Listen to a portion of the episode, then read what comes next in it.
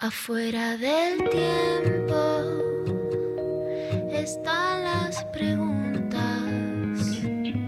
las luces y sombras que no tienen fin. Ahí en la frontera están las señales, besando los bordes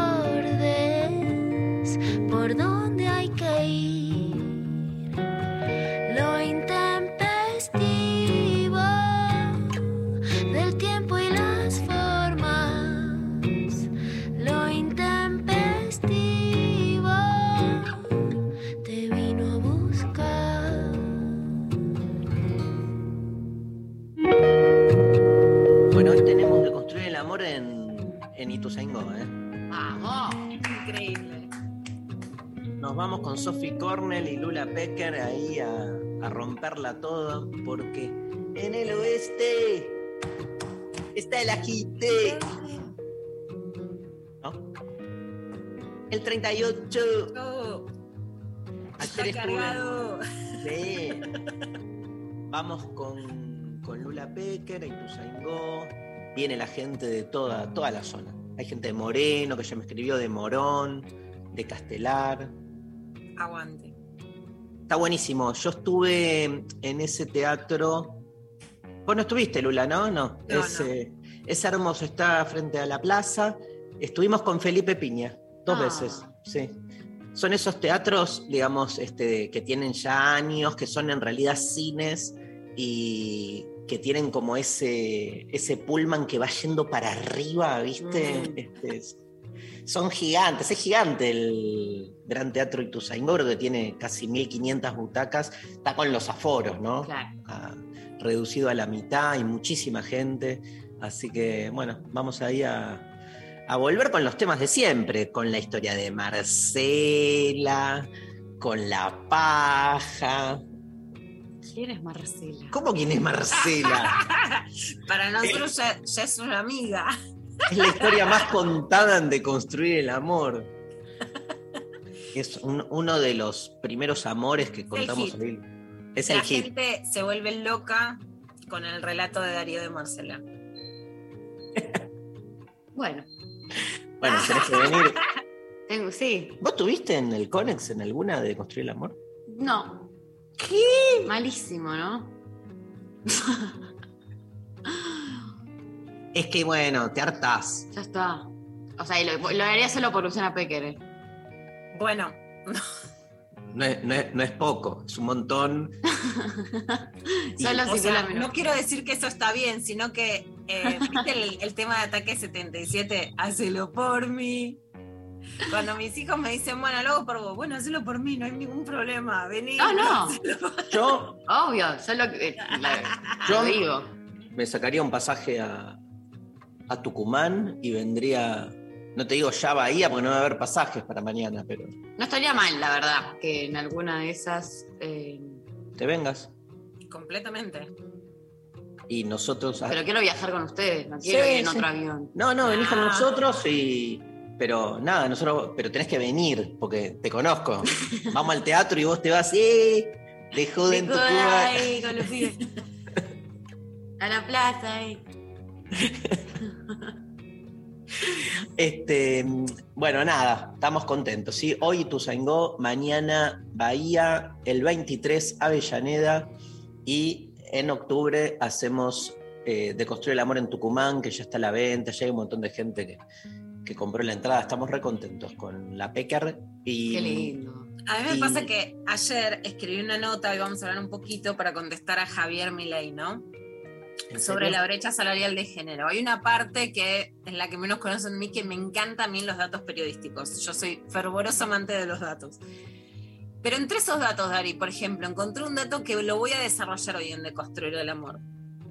La brecha salarial de género, o sea, que las mujeres ganen menos que los varones, lo sufren menos las solteras que las casadas Ah, en un mirá. trabajo ultra académico está disparado a un millón. Y después le preguntan, hacen una encuesta y dicen, si la mujer gana más, ¿eso trae problemas en la pareja? sí contestan 40% de las mujeres y 33% de los varones. La, la idea es, sí trae problemas que ganen más.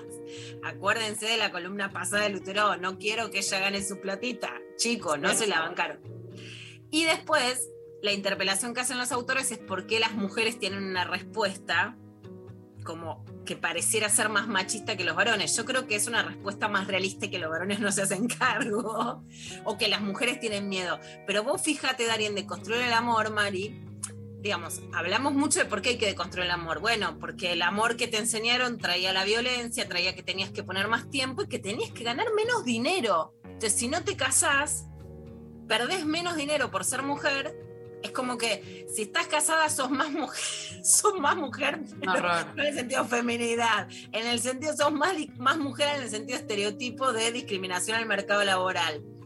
Y podés inhibirte de ganar más para no romper la parejita feliz. O sea, fíjate en cuántas cosas hay que deconstruir el amor. Y todo empezó por mi ley. ¿La nota sale mañana? Sí.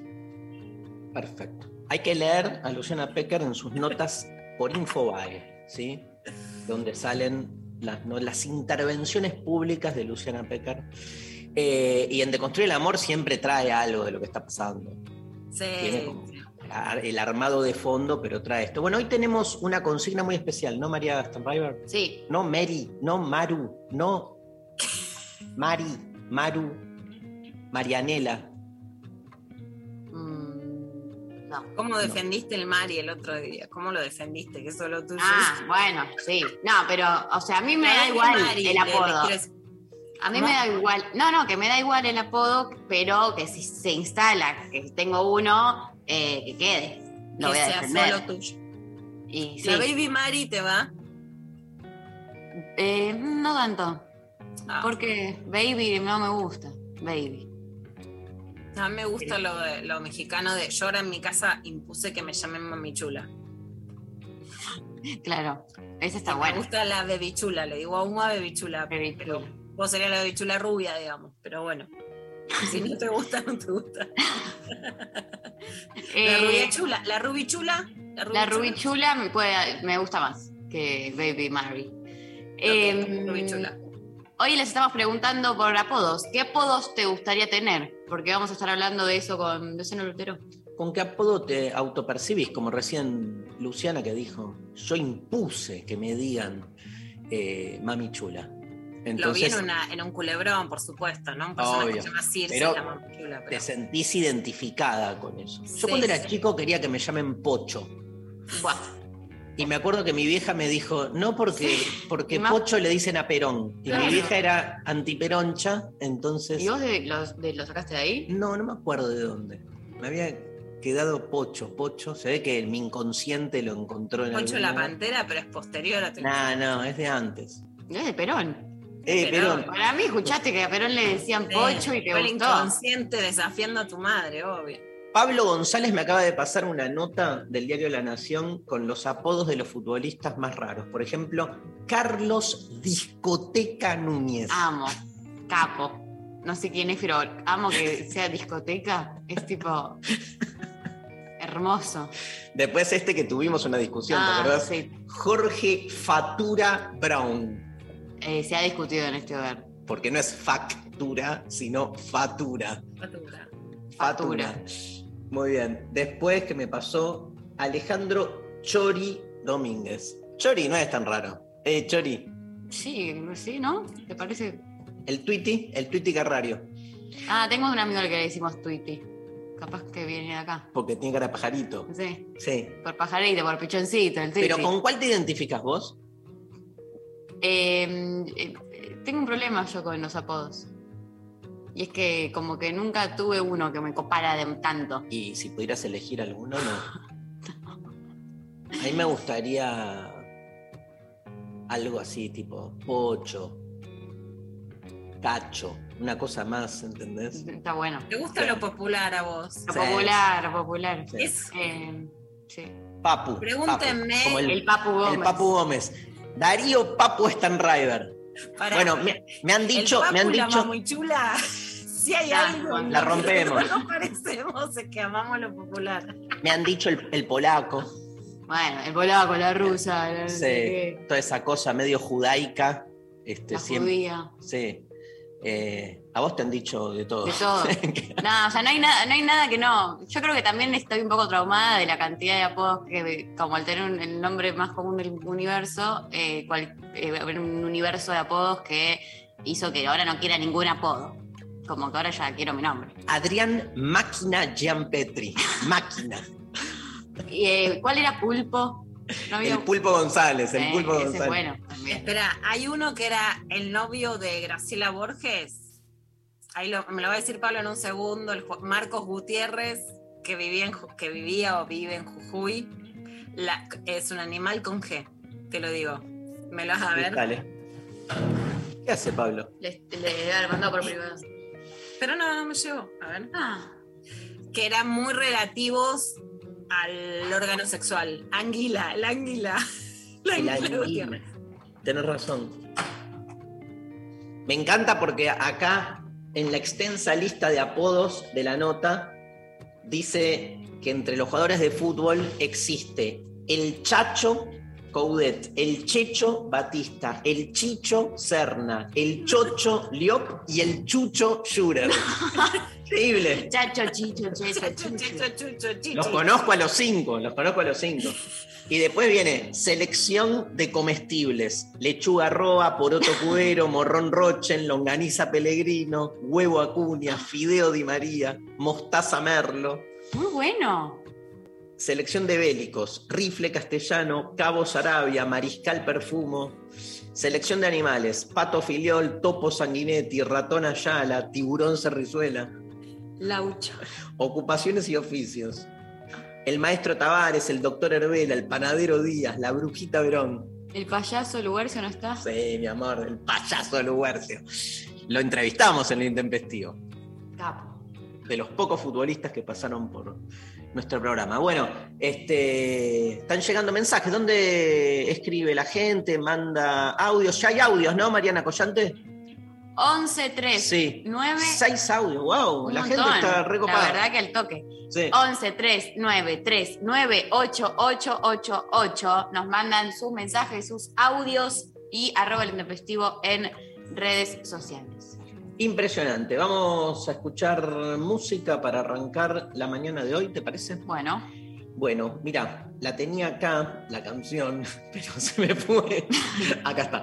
De gira por Estados Unidos en 1996 para telonear a Alanis Morissette, los cinco integrantes del mejor grupo de rock de los últimos 30 años, Radiohead, compusieron gran parte de las canciones que formarían parte de su tercer disco, el mejor de la historia del rock de los últimos 30 años, OK Computer.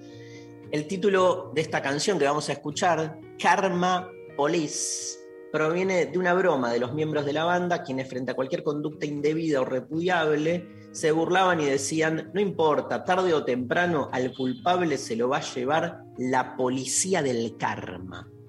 De acuerdo con varias religiones, el karma sería una energía trascendente, invisible e inconmensurable que se deriva de los actos de las personas. Bueno, de acuerdo con las leyes del karma, arrancamos la mañana de lo intempestivo, un tema pum para arriba, Radiohead, Karma Police.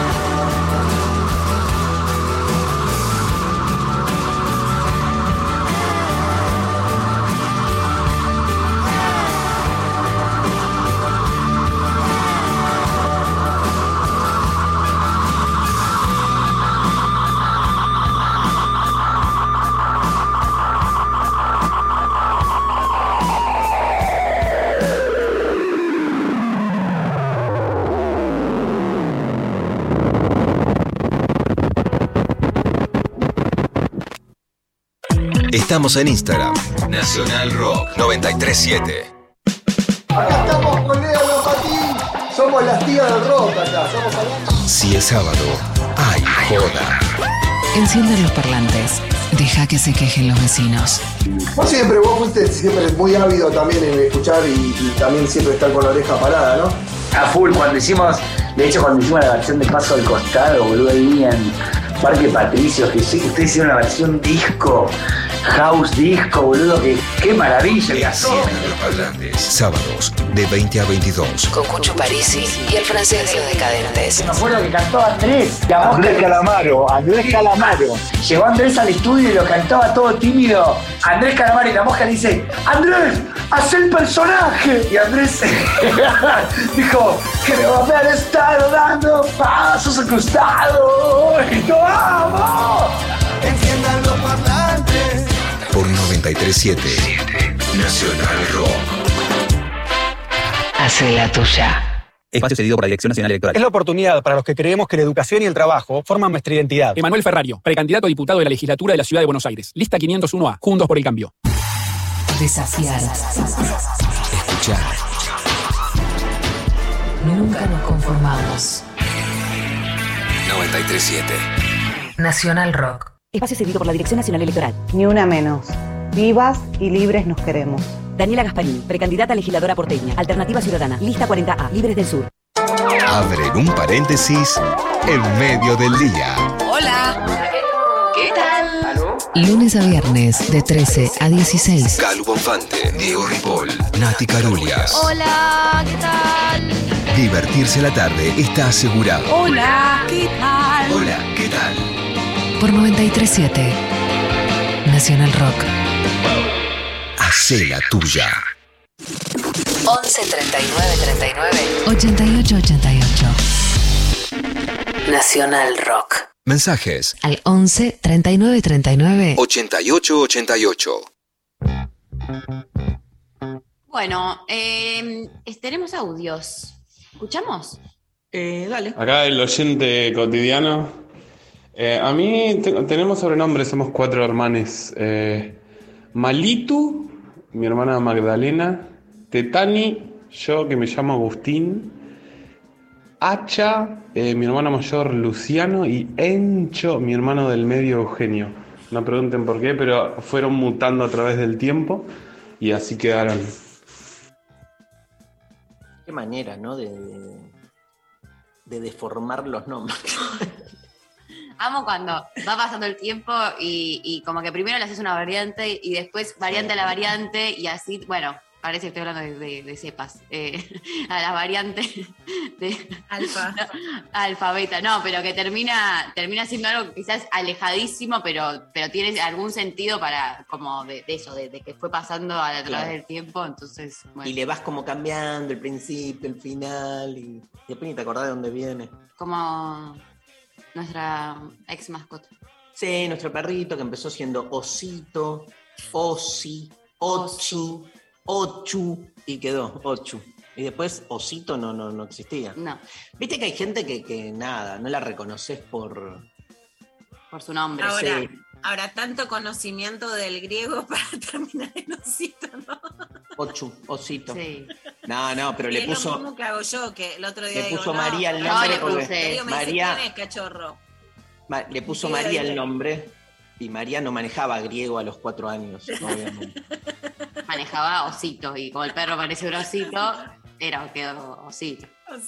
También hay gente que le pone nombres, viste, como. eh, no, hay, que no es, no es apodo, hay gente que se cambia el nombre. Sí. Pero se cambia el nombre no en el documento. Tipo es como si Luciana se empezase a llamar a partir de ahora, no sé, ponele este, Laura. Y entonces, decime Laura. Y todo el mundo la conoce como Laura.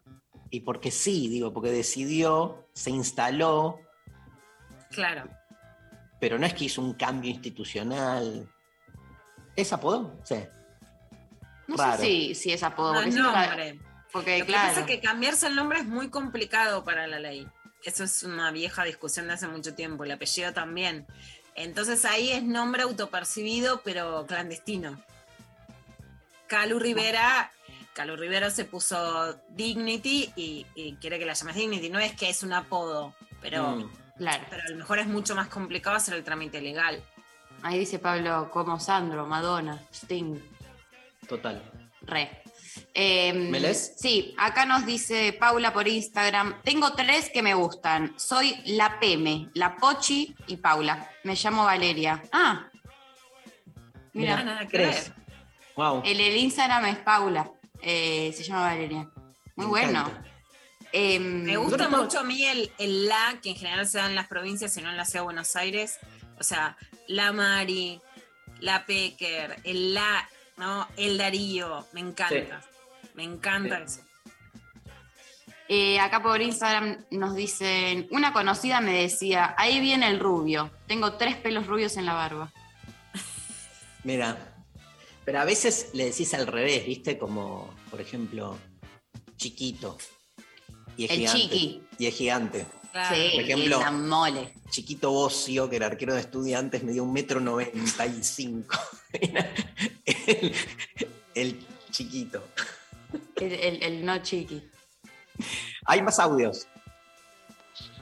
Hola, tengo varios, según el grupo de amigas. En uno soy eternamente la negra, en otro soy media luna por el personaje y porque por mis características físicas y porque hablo y duermo mucho. Y últimamente en otro grupo soy la hetero curiosa. Bueno, me quedo con media luna. María Benito Tucumán, besos. Eh, amo a Tucumán. Ahí vamos a Tucumán. Ojo porque te gritan en la calle la hetero curiosa y todas sabemos de qué estamos hablando. ¿Eh? ¿Cómo? Si le grita, la hetero curiosa es la Sí. que es hetero, pero está torteando como las tortas tienen como una discriminación, no te hagas la heterocuriosa, o sea, no te hagas la que no, sí, sí. Pero hetero curiosa es, es, es que es hetero, pero está curioseando. Eh, tuvimos esta, un, un- Un un debate. debate. con Rechimusi el viernes, no sé si se acuerdan, sobre mm, esto. Yo estaba. No, Ah. vos no estabas. Que- ¿Dónde estaba? pero era hetero, no sé si era con hetero curiosa, capaz que la misma oyenta. O, o, mm, como de hasta qué punto, cuánto tiempo eh, sos ¿Sos hetero curiosa? curiosa, porque si te, sos hetero curiosa toda la vida, yo decía que ya no sos hetero. Y Martín decía que sí, y bueno, tuvimos una- un debate, no llegó a ningún lado. ¿Rechi es hetero curiosa? Hay que preguntarle a Rechi. ¿Es tu mamá? Yo no hablo con mi mamá Martín Rechimusi de esas cosas. Muy bien. Otro audio. Otro audio. porque el, animal, el chancho me encanta, sabe re disfrutar, come mucho, se revuelca mucho en el piso, así que bueno, es como que me reidentifico con ese animal y una vez tuve un novio que me llamaba chancha y, y me encantaba, además de que soy en el signo zodiacal chino, soy chancha, así que bueno, me encantó. Les amo. Me, no, me perdí la primera parte, pero. Chancho. Chancho. Chancha, chancha. Yo tenía una perra. El Chanche Esteves. Hay un chanche. Sí. Claramente el fútbol es como. Es, un. Entre el fútbol y la política siento que es como. El Changui. ¿Cómo era el Changui? Era un, un político radical. El Changui Ah, sí. Cáceres. No. ¿Sabes de quién hablo? ¿No, Lula? Sí, sí, Sí. perfectamente, la coordinadora. Sí. El, ay, El bisonte. Allende. Oscar el bisonte Allende. Partido intransigente. Mira. em, tercera- de tercera fuerza en el 83 Allende a tercera fuerza Milei ahora que nos ha pasado. Ahí está. Ahí está. El quién Cáceres. es tu Luis Changui Cáceres, bien. Coti, si seguimos por ahí. También. Eh, acá Juli dice por Instagram eh, que el de mi infancia no suene mal. Me decían peteta, porque a mí Julieta me salía así. Claro. Claro. Uh, y quizás. Claro, ahora eh, se complica. No suena mal, porque habría que demonizar la peteta, pero bueno, obviamente. Vamos, vamos a pensar en sexo oral. ¿Tenemos un audio más? Intempes, ¿cómo están? ¿Cómo les va? El apodo que más me divirtió haber recibido fue en una fila yendo a sacar la entrada a Argentina a Brasil por mi cuerpo espigado, mi cuello largo. Fui llamado Niño Jirafa. Hasta hoy me río. Saludos. Niño jirafa. Me encanta. Que aparte hay, hay, hay apodos malos, ¿viste? Con malicia. Ah. No malos, con malicia. Lo- la mayoría. Sí. Como que. Bueno, no sé si la mayoría.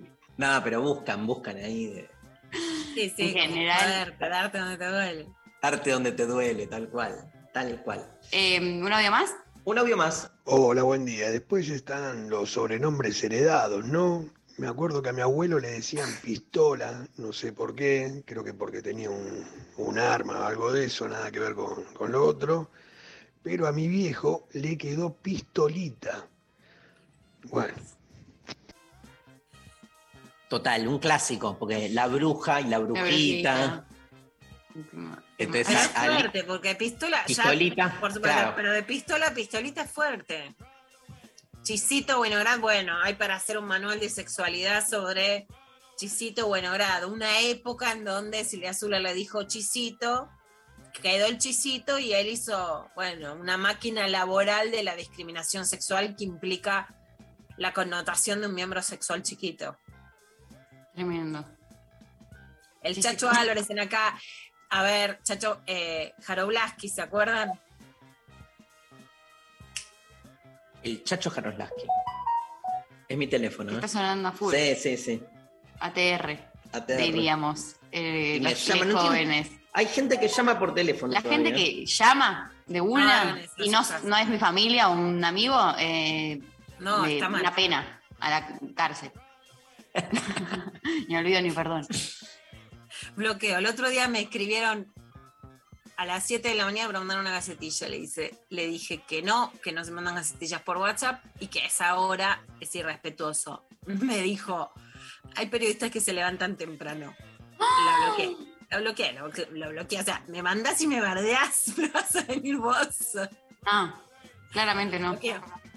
Nadie como la que me escribió a mí un domingo, a las domingo. 7 de la mañana. Ahí Luciana directamente. Y al- al- a, la- a los dos meses me vuelve a escribir como si te dijera un lunes a las once y media de la noche y me dijo, espero que esta vez te haya escrito en tiempo y forma. Y no,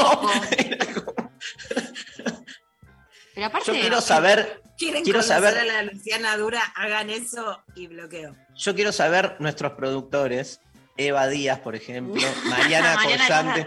Mariana Collante a mí me, me suele escribir, por ejemplo, uy, uy, uy, uy, uy. minutos antes de las 8 de la mañana me ha escrito para Oh. decirme, ¿qué hace? No, está bien, 8, No, está como- bien. Yo, mi protocolo empieza más tarde. No, No, no, pero una cosa es alguien que eh, depende de si estás eh, trabajando con esa persona o si estás hablándole a un, un desconocido. Obvio, obvio, obvio. Nadie se nos quejó, que sepamos. Y si decimos todo esto, mínimo, eh, después eh, llevarlo a cabo, ¿no? Bueno, así se lo contó Sergio Rothman a Bobby Flores hace unos días en un portal. El genio del dub es una canción compuesta en grupo en el año 1987. En realidad, donde yo cooperé fue básicamente en la letra central, o parte de ella, mejor dicho, porque la parte esa que dice: Anoche no pude dormir pensando en vos, mujer, pregunto qué hay que hacer para que me ames. Eso es de Vicentico y es interesante porque no tiene nada que ver con la otra parte de la letra. Eso es lo más divertido del tema, que en el puente la canción hable de una cuestión romántica, cuando en la otra parte se habla de una reflexión ciertamente banal, si se quiere, pero bastante sociopolítica. Ok, sigue Rothman. Nosotros, el genio del dublo, tocábamos pensando en la canción Strong Me Strong del jamaiquino albino Yellow Man. Toda la rítmica del genio del dub vos la podés cantar arriba de Strong Me Strong de Yellow Man. Eso era lo bueno. En aquel tiempo, tal cual hacía también Sumo, uno utilizaba otra canción como recurso inspirador para una canción propia. Así que el genio del dub era exactamente eso, los fabulosos Cadillacs intentando sonar como jamaiquinos, algo que intentamos durante muchísimos años para llegar a Rey Azúcar. Los fabulosos Cadillacs en la mañana intempestiva, el genio del dub.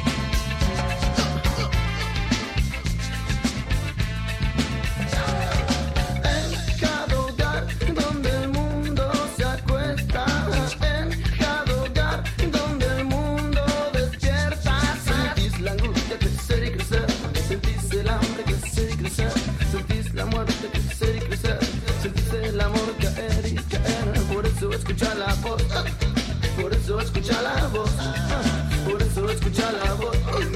Por eso escucha la voz del genio que dice, que dice, que dice. Que dice, que dice, que dice. Ah, Que dice, que dice, que dice. Un, dos, tres,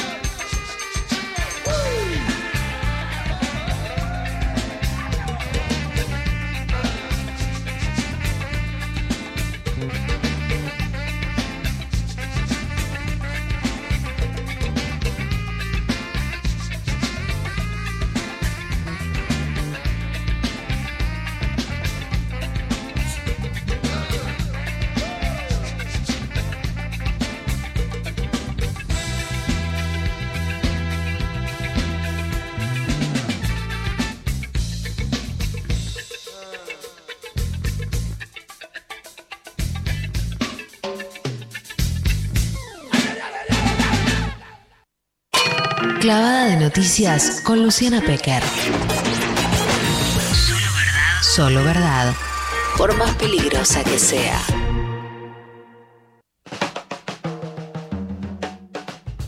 Bueno, ¿qué pasa ahí con la campaña, con el país, con las cosas que hay que saber? Eh, Lula. Vamos a empezar por algo que tenemos que saber. Es internacional, pero habla también de Argentina. En México, la Corte dispuso que es inconstitucional la criminalización, la penalización de las mujeres. Es una medida importantísima en la práctica porque hace muchos años la Ciudad de México, lo que conocíamos como el DF, que ya no se llama así, legaliza el aborto hasta las 12 semanas. Y eso genera, en esta reacción que no nos imaginábamos y ya la podemos entender, que se criminalice mucho más fuerte en las ciudades más conservadoras del interior de México. Esta decisión de la Corte es importantísima. Yo te diría, Mari, que es como el fallo FAL, que es una decisión, porque además, bueno, la entrevisté en su momento, entonces conozco de primera mano que Carmen Argibay es la que decide que se genere el fallo FAL, que es digamos, el, el, que legitima los abortos no punibles y abre la puerta para la legalización del aborto en la Argentina. López Obrador se lavó las manos, veamos también la diferencia con Argentina, empezó a ser progresista, bueno, que lo decía la Corte, es un tema de las mujeres, pero como es un tema polémico, yo no quiero meterme, lo dijo así López Obrador. Y algo que me emocionó muchísimo es que incluso en la crónica del país de España, dice, flameaban los los pañuelos verdes, más allá de todas las connotaciones simbólicas que tienen las banderas como, bueno, algo que representa a los países o a, o a, las barras de fútbol, las banderas claramente son signos identitarios. Los pañuelos verdes, para que se vuelva a saber cuando los vemos ahora en México como signo, en México, en Colombia, en Nicaragua, en El Salvador, los pañuelos verdes salen de Argentina, del encuentro de mujeres de Rosario, inspirados por los pañuelos blancos de las madres de Plaza de Mayo, y hoy son una bandera la podemos ya llamar bandera, que eh. flamea como un signo identitario de autonomía, más allá incluso de la defensa del derecho al aborto. Yo les pregunto, ¿qué otro signo identitario hay hoy en América Latina que represente una forma de pensar contra el fascismo y que pueda organizarse, ninguna otra. Por eso el feminismo tiene un- una, una capacidad de generar un momento político tan grande. Pero esto decían en el tribunal. Hoy es un día histórico para los derechos de todas las mujeres mexicanas y las personas gestantes. A partir de hoy es un parteaguas en la historia de los derechos de todas las mujeres, sobre todo de las más vulnerables. Con este criterio unánime del Tribunal Constitucional, no solo se invalidan las normas que fueron objeto de discusión, sino se establece un criterio obligatorio para todos los jueces y juezas del país. A partir de ahora, no se podrá, sin violar el criterio de la Corte y la Constitución, procesar a mujer alguna que aborte en los supuestos que ha considerado válido este Tribunal Constitucional. A partir de ahora se inicia una nueva ruta de libertad, de claridad, de dignidad y de respeto a todas las personas gestantes, pero sobre todo a las mujeres. Bueno, la verdad que emocionantes estas palabras del presidente de la Corte, Arturo Saldívar, y muy claras, ¿no? Y esta idea del parteaguas, ¿no? De algo que es un hecho bisagra, también me emociona, ¿no? Y lo que, lo que destacaba el país de España es los pañuelos verdes han ondeado en la calle. Bueno, fíjense cómo la marea verde realmente es una marea verde latinoamericana. Así que con mucha emoción esto. Vamos a volver a la Argentina y en este parteaguas hay un crecimiento sin lugar a dudas, eh, Mari, del neofascismo. Bueno, Mario O'Donnell en la radio urbana entrevistó a Javier Milei que le dijo esto sobre la brecha salarial de género, el cupo en las elecciones y la paridad. A ver, Pero, o sea, la naturaleza hace que las mujeres ganemos menos, que tengamos un techo de cristal, que ocupemos menos lugar. ¿Eso es, un, eso es algo mandado por la naturaleza en esta No, lectura? No, no, no, porque es falso eso, María. ¿Qué es lo que es Esos falso? datos son falsos. Eh, si- mirá, si ¿Cuáles datos son falsos? Para, a ver, porque esos datos también están mal tomados. En general, no se ¿Hay igualdad la- laboral entre hombres y mujeres en el mundo? Sí, claro, obvio.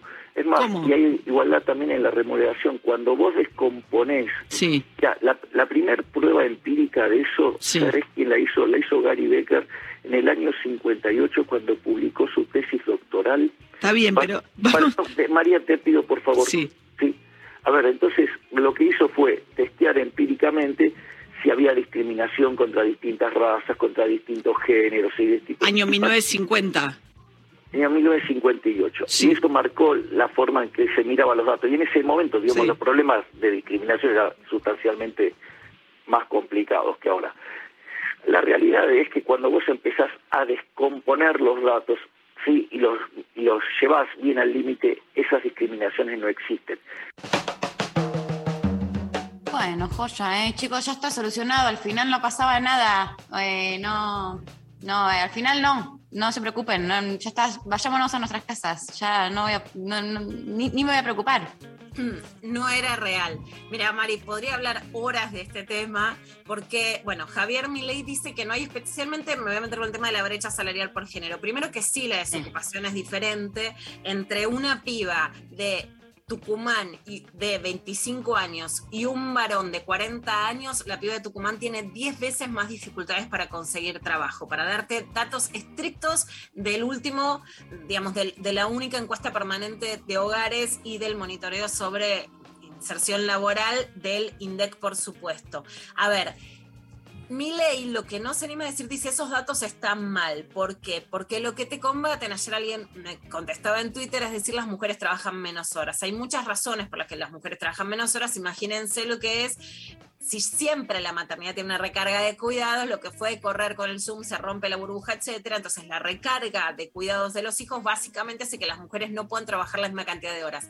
Si vos salís a las votantes a decirles, ustedes son más vagas, eso lo podés hacer fíjate la diferencia, lo puedes hacer en Twitter, lo puede hacer un machista chicanero, no lo puedes decir para conseguir votos porque las mujeres saben que se rompen el lomo laburando y cuidando a los pibes. Entonces dice los datos están mal. La diferencia en la brecha salarial de género que te dice Mercedes de, de Alessandro, directora de Economía y Género del Ministerio de Economía, es 27%. O sea, en promedio las mujeres hoy ganan 27% menos que los varones. Cuando te quieren hablar de la brecha salarial de género, teniendo en cuenta el horario, o sea, a misma cantidad de horas cumplidas, que no es cuánto ingreso y por qué razones, que hay bibliotecas enteras sobre el tema, de todas maneras es entre el 13 y el 14% a misma cantidad horaria.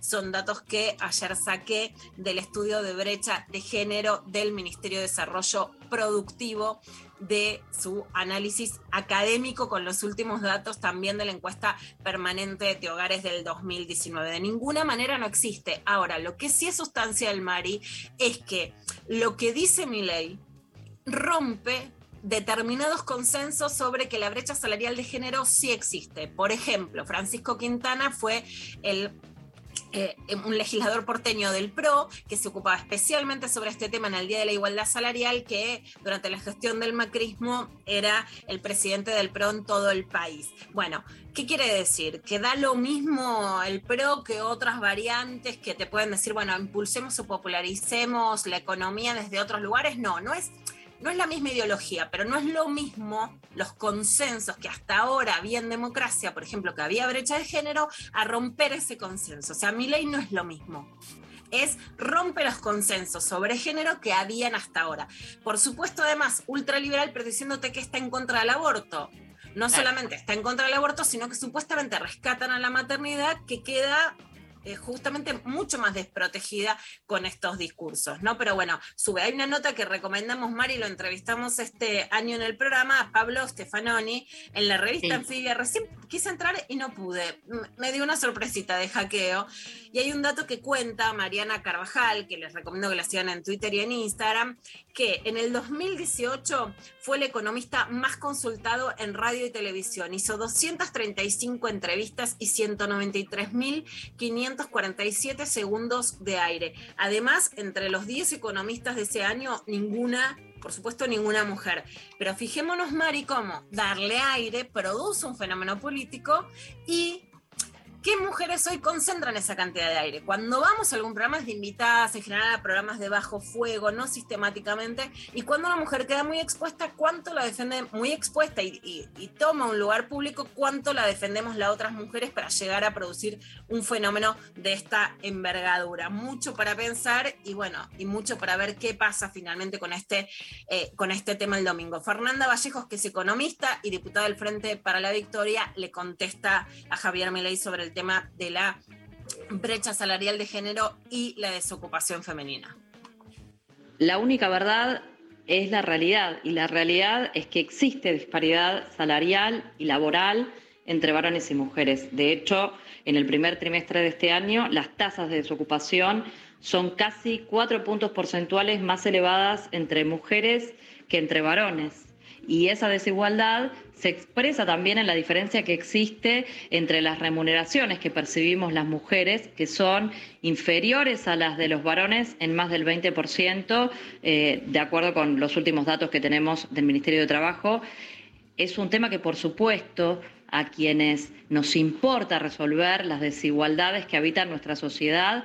No podemos negar ni falsear, porque reconocer la realidad es el primer paso para transformarla y nosotros, como lo hicimos cuando gobernaron Néstor y Cristina, trabajamos para construir una sociedad más igualitaria y más justa. Bueno, esta es la contestación de Fernanda Vallejos.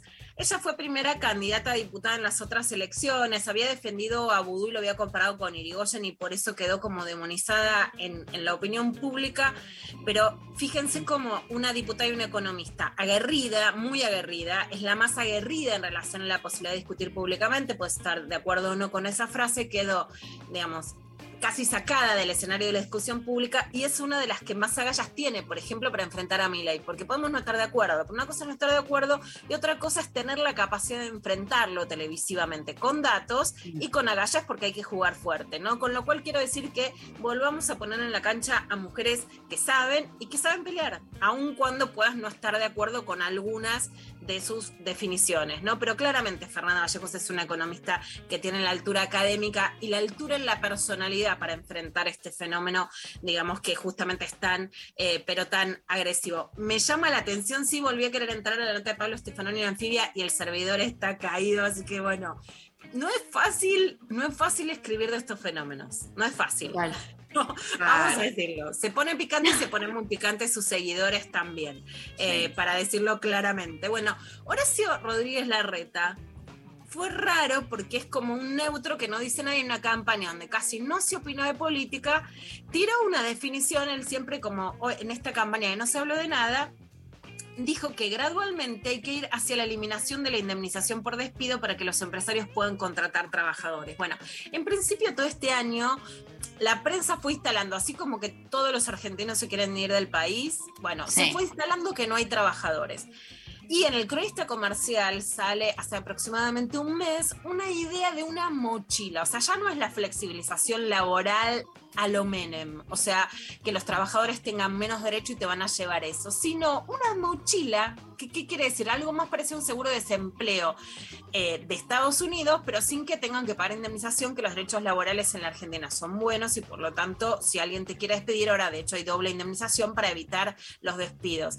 En realidad parece algo liberal, pero es que el Estado lo pague, o sea, que el empresario no saque su bolsillo y que el Estado genere una mochila, con lo cual si lo quieren echar, lo puedan echar, tenga como un fondito mucho más chico a las indemnizaciones, Mm. pero tenga como un fondito que es como una mochila, o sea, que no se quede en la calle y no tenga para comprar huevos al mes que viene, en la que también intervenga el Estado, es como un sistema mixto y es una flexibilización más solapada, pero flexibilización al fin. Y están empezando a arengar ese modelo. Esto decía la reta.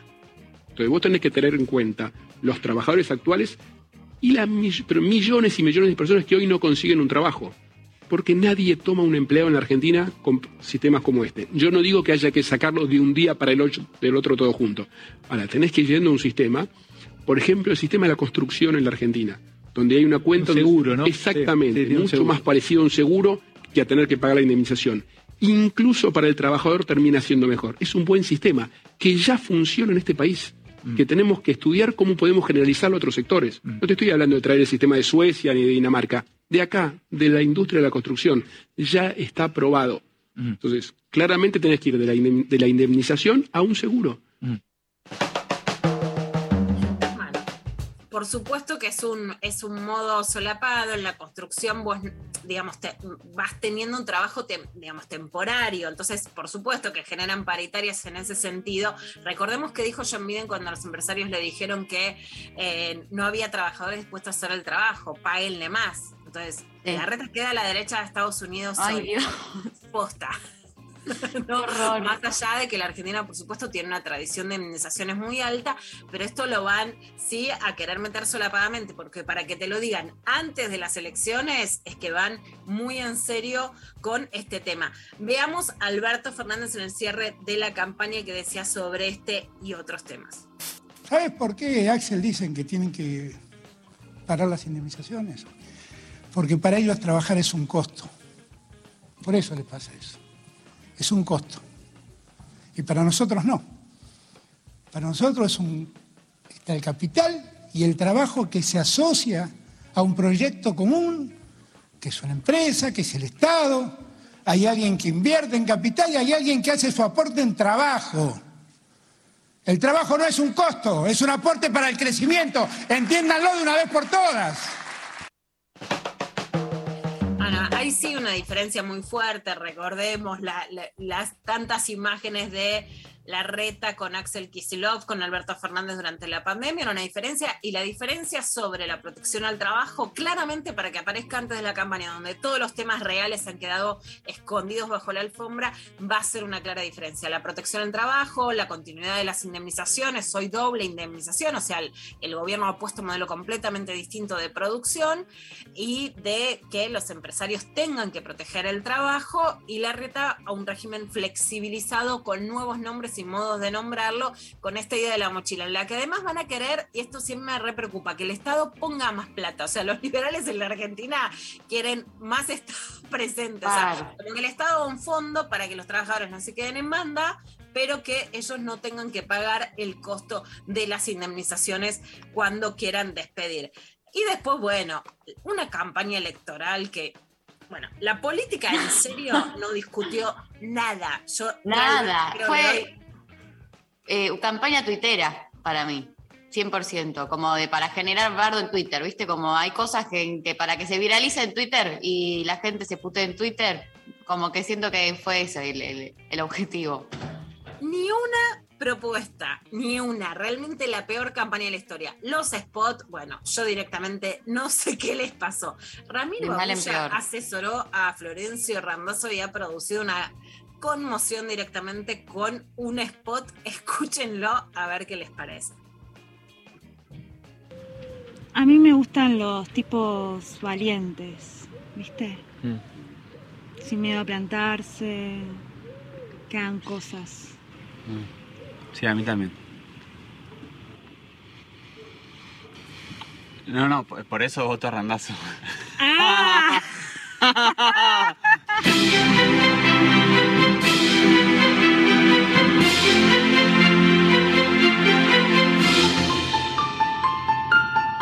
Em, no, no entiendo. ¿Cuál es la, la búsqueda, chiques? O sea. al- Alguien que me explique. Por las dudas, porque cuando una lo ve en las redes es más fácil definir, ella está en un banco, es como una cita. Se encontraron de Tinder, porque básicamente no te, no te habla de esas cosas de una. Sí, terminan un Mari, o sea, beso. es como, bueno, en vos que te gusta. ¿eh? ¿No? No, que en el spot al final son, eh, se terminan dando un beso. Sea, una Sí. chica y un chico que. Entonces, ella dice, me gustan los tipos valientes, que hacen cosas. Tiene todo un razonamiento muy fuerte en serio sobre el neomachismo y la cuestión amorosa, Mari, porque una de las cosas que las mujeres le echan la culpa, ¿no? La- el, el sentido común, las mujeres, algunas mujeres, digamos, en relación al feminismo, como que hoy los varones están más reblandecidos, son menos fuertes, son menos productivos, y hay como una ensoñación con que vuelvan los machos de antes, ¿no? Que hacían cosas, que te mantenían, ¿no? Valientes, como que la mina está un tipo con huevos, ¿no? Un proveedor, un valiente, un con huevo, basta de estos flojitos. Bueno, pero Bueno, se presenta así, ¿no? Como, ah, soy Claro. valiente. Es como la línea que está teniendo en todos los spots y en su campaña de soy el, el que se anima de, a, a salir de la grieta. Por eso eh, es tan fuerte. El pibe dice, no, a mí también. La mina cree que el, chico es maricón, claramente, por eso es que es señalado como homofóbico. Dice, no, a mí también, por eso voto randazo, no vayas a creer que soy puto, ¿no? Bueno, es un final desastroso, realmente yo creo que es la peor campaña política que, que- que he visto.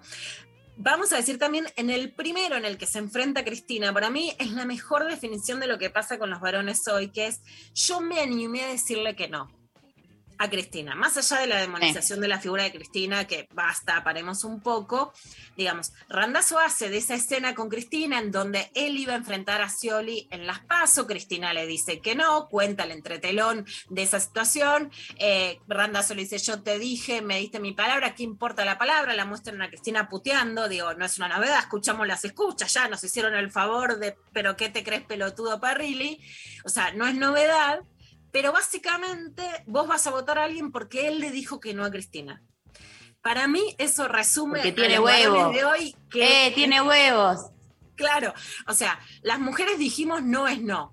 Y el varón que viene a reivindicar, lo que creíamos era, bueno, las mujeres dicen no y los varones quieren coger, entonces ellos quieren que les digan que sí. No, la nueva apología del varón es, vos me decís no, ah, ¿sabés qué? Yo soy el que te digo que no.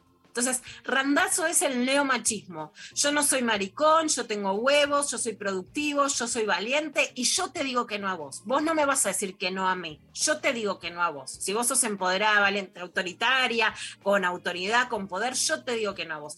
Nunca una cosa igual, pero me parece que simboliza exactamente esa línea del nuevo machismo. Bueno, una perlita que descubrió Pablo González para terminar. Podríamos hablar de la tanda en culo de Cintia Fernández, que es increíble enfrente al Congreso apelando a las madres que no recibimos cuota alimentaria por nuestros hijos. La demanda es bárbara, ella puede hacer campaña en culo, gracias a que un montón de feministas decimos que las mujeres pueden hacer política como se les cante. Ahora, obviamente que hay una banalización de la paridad en la, que ustedes me mostraban el otro día en Córdoba, mostrando las tetas, el culo. Está mal que muestren todas las tetas y todo el culo que quieran, para eso luchamos. Pero que hay una banalización del uso del cupo y de la paridad no porque muestran o no el cuerpo, sino en el sentido de la idea de defender derechos a pasar a que sea una, una utilización del cuerpo banal y encima diciendo feministas truchas, eso es cierto. Y mira este de Nidia Lirola en Moreno, que es una joyita que encontró Pablo. Mira, Pelusa. Mamita, qué doctrina. Sabes cómo te voto. La peor cosificación es que te dejen sin trabajo. Nidia Lirola, diputada, lista 347A. Lirola. Alejandro, ¿a vos te gustan grandotas? Yo no me ando con chiquitas. A mí me gustan grandotas. Todos dicen lo mismo, pero sin trabajo no hay inclusión. Por un pueblo feliz y una patria grandota, vota patriotas. Nidia Lirola, diputada, lista 347A. Moreno, diputado, lista 314A. Esto tiene que ser un sketch. No puede ser. Esto es Pedro Saborido, no sé. No, le gana. Le gana. Es realmente increíble. Yo les pido que lo vean, lo podemos postear en, en las historias de Instagram porque es increíble. También va al imaginario de las minas que dicen, eh, porque la que es la protagonista, a ver, no es una pía de 25 años a la que le hubieran silbado en la calle. Y es el imaginario de mujeres grandes que estas chiquitas que se cansaron de la cosa, ahora nadie nos dice nada, porque estas chiquitas no. Entonces es, queremos que nos acosen, ¿no? Y con la idea de, bueno, vamos a volver al trabajo. Moreno, hiciste el papelón de desacreditar al INDEC con las cifras sobre desocupación. Y vos fíjate cómo te dicen, no importa, digamos, hablan de sexo porque no importa el trabajo y después viene mi ley y te dice no es cierto que ustedes tengan menos trabajo y ganen menos, ¿no? O sea, todo. Pero es, nos gusta, nos gusta que nos acosen porque ese no es nuestro problema. Madre Santa. ¿Cómo resolver la igualdad laboral si te acosan en el trabajo, mamu? Bueno. ¿Vamos a escuchar música? Fue mucho, Darí. No, está. Estoy, estoy, como craneando la, la, noche de hoy. todo lo llevamos para deconstruir el amor. Todo, todo, todo. todo es que todo, todo conduce a eso. Vamos, querido Pablo González, con Gilberto Gil. Gilberto Gil. Elévese alto a seu. Lively up yourself. Temazo de Gilberto Gil, que hace mucho que no lo escuchamos en la mañana intempestiva.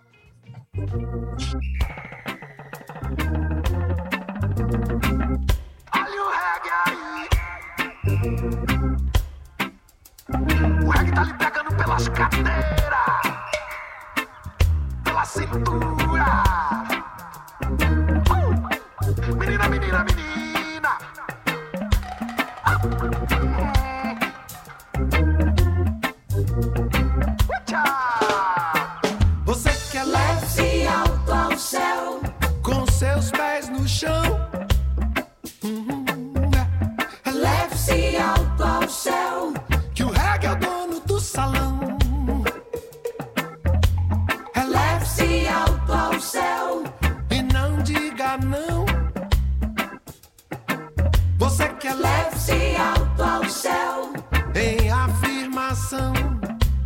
Você faz então? Você faz assim, faz assim.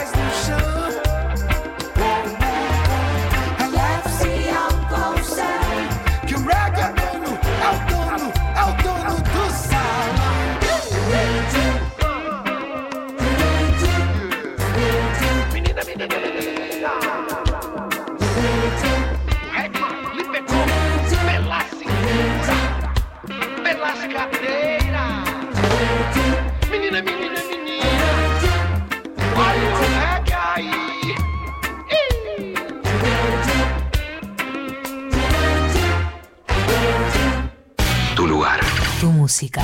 Una radio. Nacional Rock.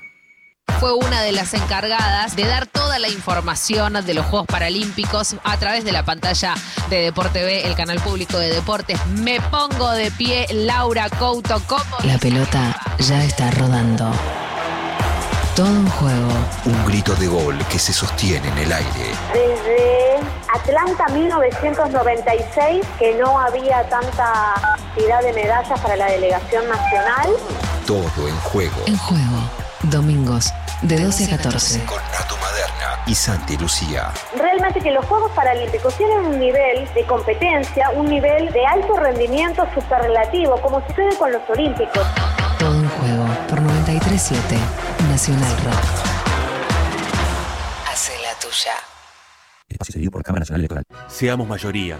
Un Congreso fuerte. Ricardo López Murphy. Lista 501B. Republicanos. Frente Juntos por Cambio. Candidatos a diputados de la legislatura. Distrito Ciudad de Buenos Aires. Roberto García Maritán. Yamil Santoro. Estamos en Twitter. Nacional Rock 937.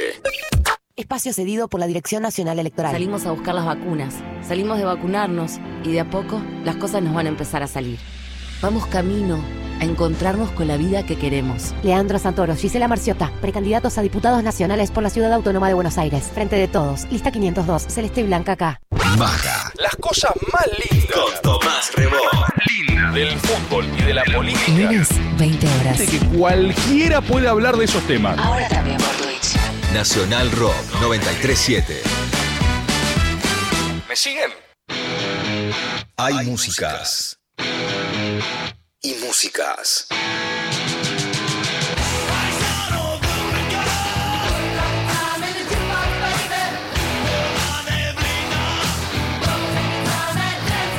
Si confluyen, es en rock.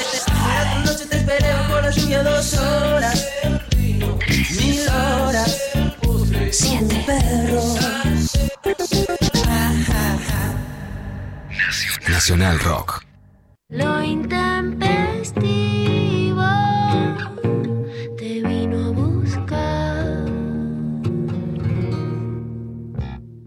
Bueno, hay mensajitos. A ver, audios. Escuchamos. Nunca tuve un apodo. Encima, mi nombre es Laura. Es como el peor nombre para deformar o ponerle diminutivo, porque soy Laura. Lau suena horrible. Laurita es como un montón. Lauri.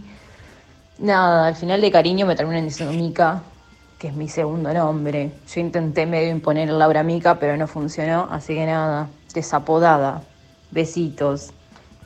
Ay, bueno, no, y eh, Lali, como nosotros acá que tenemos a Lali, es una, puede, ¿no? Puede, capaz que le copa como opción.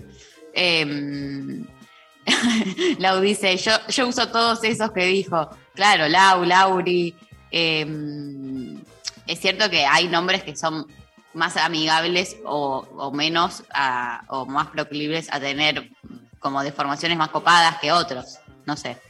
Em, bueno, eso. Otro, otro audio, a ver. intempestives, ¿cómo andan? Tuve un solo apodo que me re gustaba y nunca más me lo dijeron, que es gitano. Porque en la época de cuando estábamos a full en el centro de estudiantes del cole, estaba el- el- la novela El Puntero. Y bueno, ya que estamos, preguntarle a- al Pocho y a la Chula cuándo vuelven a Córdoba de Construir el Amor.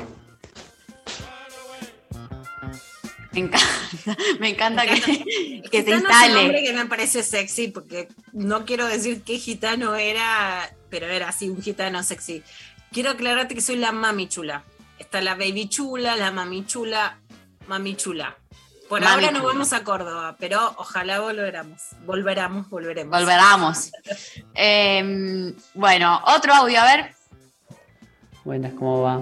El apodo que me puso mi familia, con el cual me identifico, es Tortuga o Tortugón. Eh, me lo pusieron cuando pude eh, superar una operación cuando tenía apenas un mes de vida. Era una operación muy, muy difícil ahí del corazón. Y bueno, nada, en teoría las, las tortugas, por lo que me contaron, son muy fuertes, muy resistentes a todo. Eh, y bueno, nada, eh, me quedo el apodo de ahí desde que superé esa operación. Tremendo. Tremendo. Aguante Tortuga Ninja. Re. Donatello. Era tu favorito. O sea, si tenés que elegir una tortuga ninja, eh, elegís a esa. Sí. Cuando era chico quería que me llamaran Juan. ¿De verdad? Sí, Juan y Pocho, ¿me estás cargando? te juro. Pero al- de adolescente. Pero. ¿Pero por qué? Y llegué a firmar unos poemas Juan. Yo quería que me llamen. ¿Cómo era? ¿Josefina? Josefina. Josefina.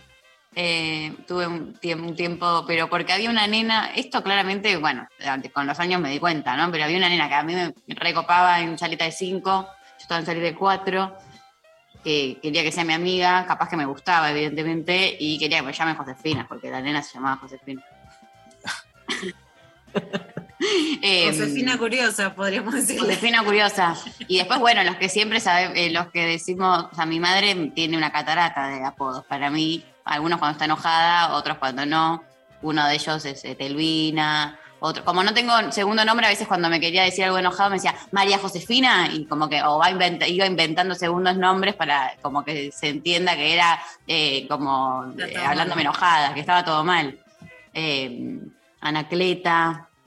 eh, Anacleta te dice. Sí. No sé, inventa. Vos también me inventaste un par. Sí. Maruli. Maruli. Maruli es muy, muy, Marucha. muy tuyo.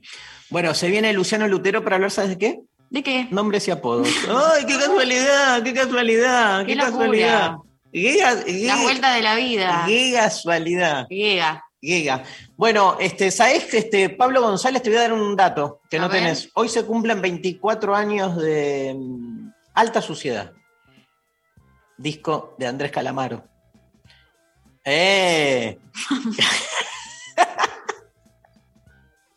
este datazo hace que salgamos este, escuchando de Andrés Calamaro, Te quiero igual.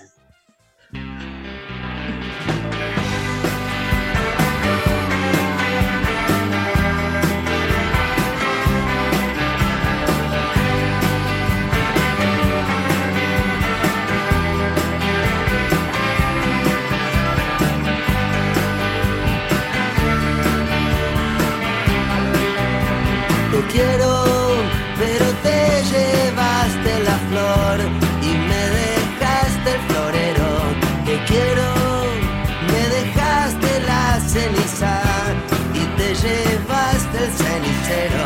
Te quiero, pero te llevaste marzo y te rendiste en febrero. Primero, te quiero igual. Te quiero, te llevaste la cabeza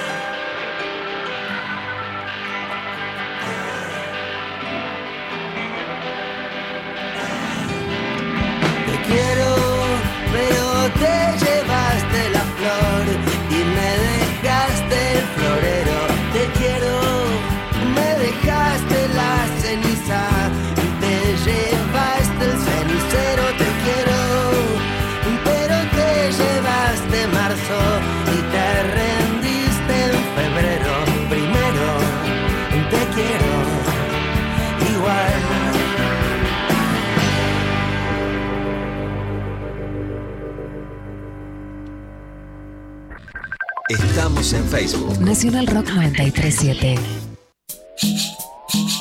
Los jueves a las 20. Atajo. Atajo. Albina Cabrera te invita a recorrer lo más fresco de la música alternativa iberoamericana. Jueves 20 a 21. Atajo. Por 937. Nacional Rock. Hace la tuya. Hace la tuya. Espacio cedido por la Dirección Nacional Electoral. Con tu voto, dale fuerza en el Congreso a la unidad de la izquierda. En Ciudad de Buenos Aires, Miriam Bregman, diputada. Solano y Trimarchi, legisladores. Frente de Izquierda Unidad, lista 531A. Si tenés que recibir la vacuna contra COVID-19 y también la de la gripe, asegúrate de que pasen al menos 14 días entre una y otra. Más información en argentina.gov.ar barra salud barra vacunas barra antigripal. Línea 120 0800 222 1002. Argentina Unida. Espacio cedido por la Dirección Nacional Electoral. Paola Artelino, Matías Prol, precandidatos a diputados de la legislatura porteña. Partido Socialista Auténtico. Acuerdo Verde y Social. Lista 184A. Información, música y delirio. Un gran plan. Bueno, un día como hoy, pero del año 1976, George Harrison es acusado de plagio. La canción de la discordia fue My Sweet Lord. El grupo The Chiffons indicó que se parecía demasiado al estribillo de He's So Fine. Y bueno. A la hora en que nadie se quiere levantar, acá ya estamos con los ojos bien abiertos. A ver, pon el de Chiffons. He's so fine.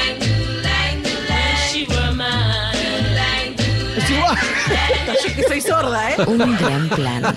Con tapa, Marianita y el Tucu. Harrison, dale. Bueno, la ralentizó y la hizo más linda.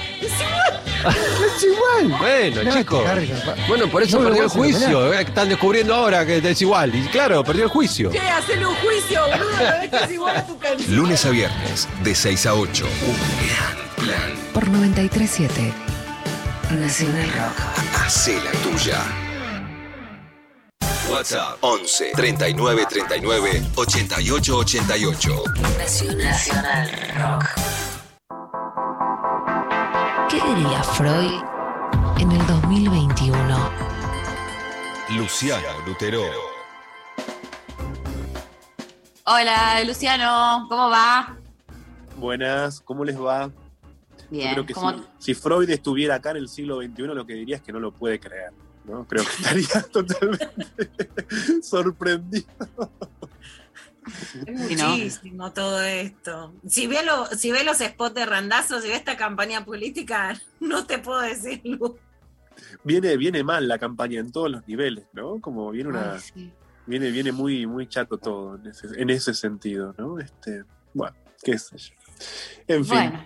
¿Ustedes cómo andan? ¿Bien? Bien, estuvimos, eh, venimos eh, preparando acá, como calentando motores, eh, preguntándole a los oyentes por qué apodos tienen o les gustaría tener, charlando un poco de eso para, bueno, ahora escuchar a un especialista. Bueno, ustedes, ustedes tienen apodos, ¿no? Digamos, vos, Lute, te- ¿cómo te dicen a vos, por lo general? No, me dicen Lu, me gusta que Darío me dice Lula, que, que me copa. Claro, yo que lo escuché a Dari decirte Lula muchas veces, ¿no? Me, en alguna vez me dijeron Lupe me gusta, yo me ponía Lalu, yo firmaba así, Lalu. Pero Lalu. ahora el que me autopercibo Mami Chula, que es un personaje circe de, de un culebrón mexicano, y obligo acá a mi familia que me diga la Mami Chula. Está muy que me bien. encanta. ¿Vos, María? Ma- María, ¿a ¿Mari te gusta o malísimo, Mari? Eh, no, no me gusta ninguno, entonces me gustan todos. Es como algo de eso porque es como que no tengo uno. Entonces, es- siempre en los grupos, al tener un nombre como muy, muy común, eh, todos me dicen, "¿Y pero ¿y cómo te decimos? Y, eh, para- y yo quizás tengo que empezar a elegir uno porque yo siempre digo, como quieran, Mari, Maru, Mary, Mar, eh, o, o, eh, después todos los que son rubia, polaca, rusa, eh, bueno. Es como una variedad que muy amplia y no Sos me gusta. hospitalaria con la nominación. Sí, sí, como que me da igual, me da igual. no tenés ley de frontera para los nombres. Sí, yo, yo he visto, sí, Marías que cuando les tiran el Mari se cortan en seco y dicen, no, no, no. no como, María es lo Sí, suficientemente corto sí. como para decirme María o Mar, Mar puede andar, pero el Mari, ¿no? Es- Lo, lo he visto en algunas Marías que les produce No sé como por qué tanto. efecto- A mí no me. El tanto Mary no. era más cheto cuando yo era. Mary Macheto. encanta. Eh, yo en el, en el buzo de egresados de séptimo grado me puse Mari y como que todos me miraban con cara de como qué raro que elegiste Mari. Para mí estaba buenísimo y me sentía capa además porque todos se ponían como con cosas raras, no sé qué, yo como no, Mari, como simple, eh, corto. Eh, pero bueno, no, no me jode, así que Está buenísimo lo que decís del, del buzo de egresados, porque los nombres cambian con la escolaridad, ¿no? Digamos, si un lugar donde recibimos nombres, sin duda es en la, en la escuela. Y de hecho eso nos mete directamente en la consulta. Mirá de qué hoy. pie te di, ¿eh? Qué pie. Tremendo jugada de pizarrón. Este, y nos escribió Fernando, 20 años, de Avellaneda, para plantearnos lo siguiente. Les leo su mensaje. Empieza así. Hola Lucho. Estoy en una que te ¿También te quería contar. apodó? ¿Te apodó con el Lucho. Sí, sí, voy a, voy a decir algo sobre eso justamente. Se Hola Lucho. De hecho, me pasa, Luchi. a veces en las redes alguien me escribe y me dice Lucho también. este, voy a decir algo sobre eso. Me dice, hola, y, va justo con el tema del que él quiere hablar. Porque me dice, hola Lucho, estoy en una que te quería contar para el programa. No es de sexo, sino de consulta por mí mismo. Pasó que tengo un nombre que odio, es de viejo, medio cursi, lo sufrí mal en la secundaria, su nombre no es Fernando, este, y nos cuenta que sufrió su nombre, su primer nombre, y tengo, y entonces, ahora que terminé el colegio y empecé con un laburo, dije que tengo otro. Es mi segundo nombre, entonces no es que miento, pero la cosa es que nadie me dice así, y cuando se lo dije a mi familia, mis viejos me dijeron todo bien, pero me siguen diciendo igual que siempre, y mis amigos me descansan, ¿qué onda? ¿Por qué tanta historia con un nombre? ¿No? O sea, me pareció una consulta muy simpática, divertida, acerca de qué relación tenemos con los nombres. De hecho, no sé cuál es su primer nombre porque no me lo dijo, ¿no? Digamos, se nombró, yo le puse Fernando, pero no es el nombre con el que firmó él, pero pienso que lo que le pasa con su primer nombre es tan claro que ni siquiera lo sabemos, ¿no? Ni siquiera lo puso. Entonces le, le respondemos a Fer y de hecho, bueno, me puso un apodo a mí, que es con lo primero que yo quiero empezar, ¿no? Lo primero, lo primero que quiero hablar es como de algo muy claro, a veces ocurre eso, ¿no? Es lo más expresivo de lo sintomático en la consulta, ¿no? Que es que alguien reproduce aquello mismo de lo que habla, ¿no? Digamos, porque si hay alguien a quien no tenía que decirle Lucho, es a mí. Porque yo odio que me digan Lucho. No. Lo detesto. Detesto completamente que me digan Lucho. Y muchísima gente me dice Lucho, digamos. En la escuela no me decían así, ¿no? De hecho, en mi casa incluso mi apodo era otro, ¿no? Mi apodo infantil, por decirlo así, era otro. Fuera del ámbito familiar, más bien, cuando me encontré con algún nombre... Era otro, queremos saber. Eh. No, Acá. yo también lo voy a guardar. Yo sé que el psicoanálisis es más ético, pero nosotras somos curiosas.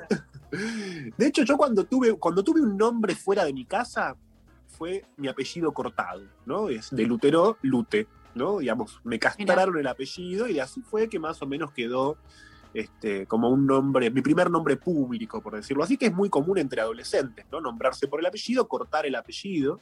Sí. No sé, Bueno, no lo Bueno, tomes tú- como una castración, Luciano, no te voy a recomendar Mucho. cosa yo vos, pero no sé, bueno, Pe- Pecker No te era lo sientas así. suficientemente. A vos te dicen a veces la Pecker, ¿no? La Pecker se nombra Sí. también como. la Pecker No, mucho, el apellido en una mujer dice muchas cosas cuando te nombran por el apellido. Está entre el respeto y lo sexy, ¿viste? No estaría haciendo mi caso, pero bueno.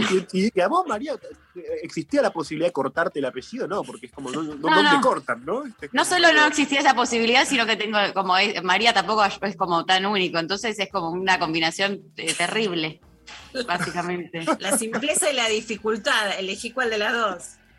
Sí, me cagaron un poco la vida, pero está todo bien, los quiero mucho a mis padres igual.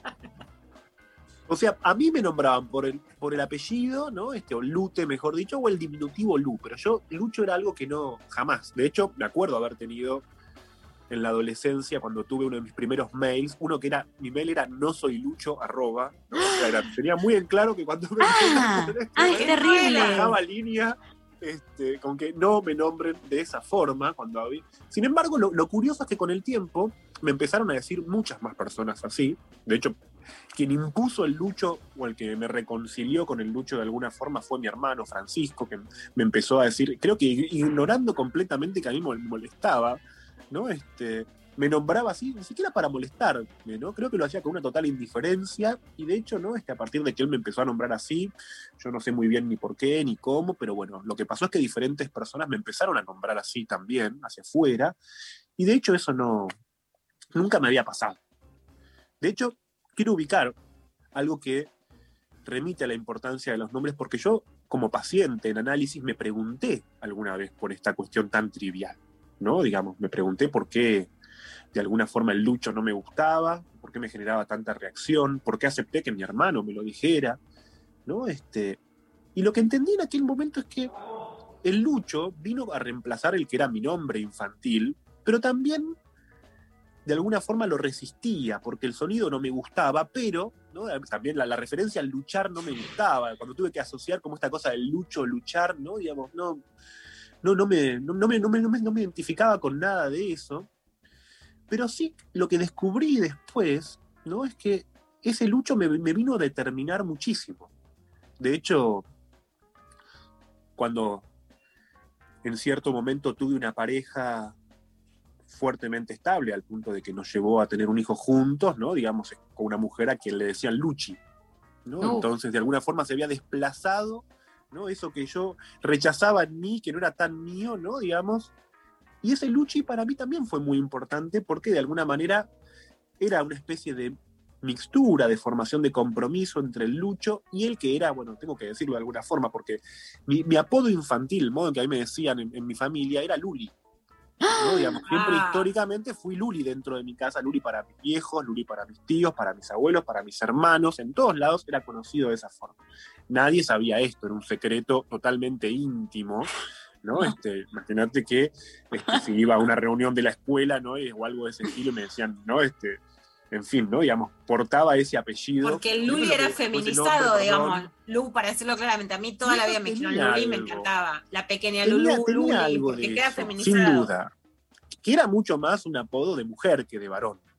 ¿no? Este, de hecho, eso es lo que primero le diría a Fer, ¿no? Digamos que, en definitiva, los nombres son muy importantes. Y él dice, esto no es de sexo, no es una consulta más personal, no es por una cuestión sexual. Y yo diría, pero los nombres son muy sexuales. De hecho, ¿no? los nombres, primero que nada, nos nombran, ¿no? Los nombres los recibimos de afuera, que no es el nombre del DNI, el nombre del documento. Nuestros nombres, ¿no? Digamos, coloquiales, nuestros nombres de la vida cotidiana, vienen de afuera y por eso quizás son a veces un poco chocantes. También son lo menos propio que tenemos, ¿no? Uno finalmente se termina reconociendo, pero eso es extraño en un primer momento. No podemos elegir mucho cuando alguien nos empieza a nombrar de cierta forma. De hecho, ¿no? Digamos, creo que, el nombre de infancia es tan chocante a veces porque remite directamente al deseo de nuestros padres. Y a veces incluso va de la mano de cierta deserotización, ¿no? Digamos, el modo en que alguien es nombrado no es solamente, digamos, uno podría decir desde el punto de vista consciente, alguien dice, bueno, porque me gustaba el nombre, porque no era un nombre que sonaba bien, entonces uh, los padres buscan ciertos argumentos, ¿no? Este, más generales, pero en última instancia, en análisis, por lo general, las personas después descubren que esos nombres escondían algo más del deseo, que no era solamente una cuestión cognitiva, reflexiva, consciente. Y Lu, en lo que dice Sí. él, por supuesto que me encantaría saber el nombre, pero hay una cosa muy clave, porque nombrarlo con un nombre de viejo era la idea de que heredabas el nombre. Ahora, los varones modernos, si heredan el nombre y las costumbres de los antiguos hombres, hoy van a chocar con una sociedad que no les va a admitir esas, vie- esas viejas prácticas. Entonces, heredar un nombre de viejo tiene un simbolismo, es decir, corto con lo que me querían hacer heredar. Claro, claro, y también podríamos pensar si a lo mejor ese nombre que heredó o ese nombre, ese primer nombre que le pusieron, tal vez, como muchas veces ocurre, puede remitir a, a otro varón de la familia, ¿no? Digamos, podría ser el nombre de, de un hermano de la madre, de, de un tío, digamos, de otro, del otro lado de la familia, podría ser uno, uno de los abuelos, o un bisabuelo, o alguien que fue efectivamente importante en la, en la cadena filiatoria, ¿no?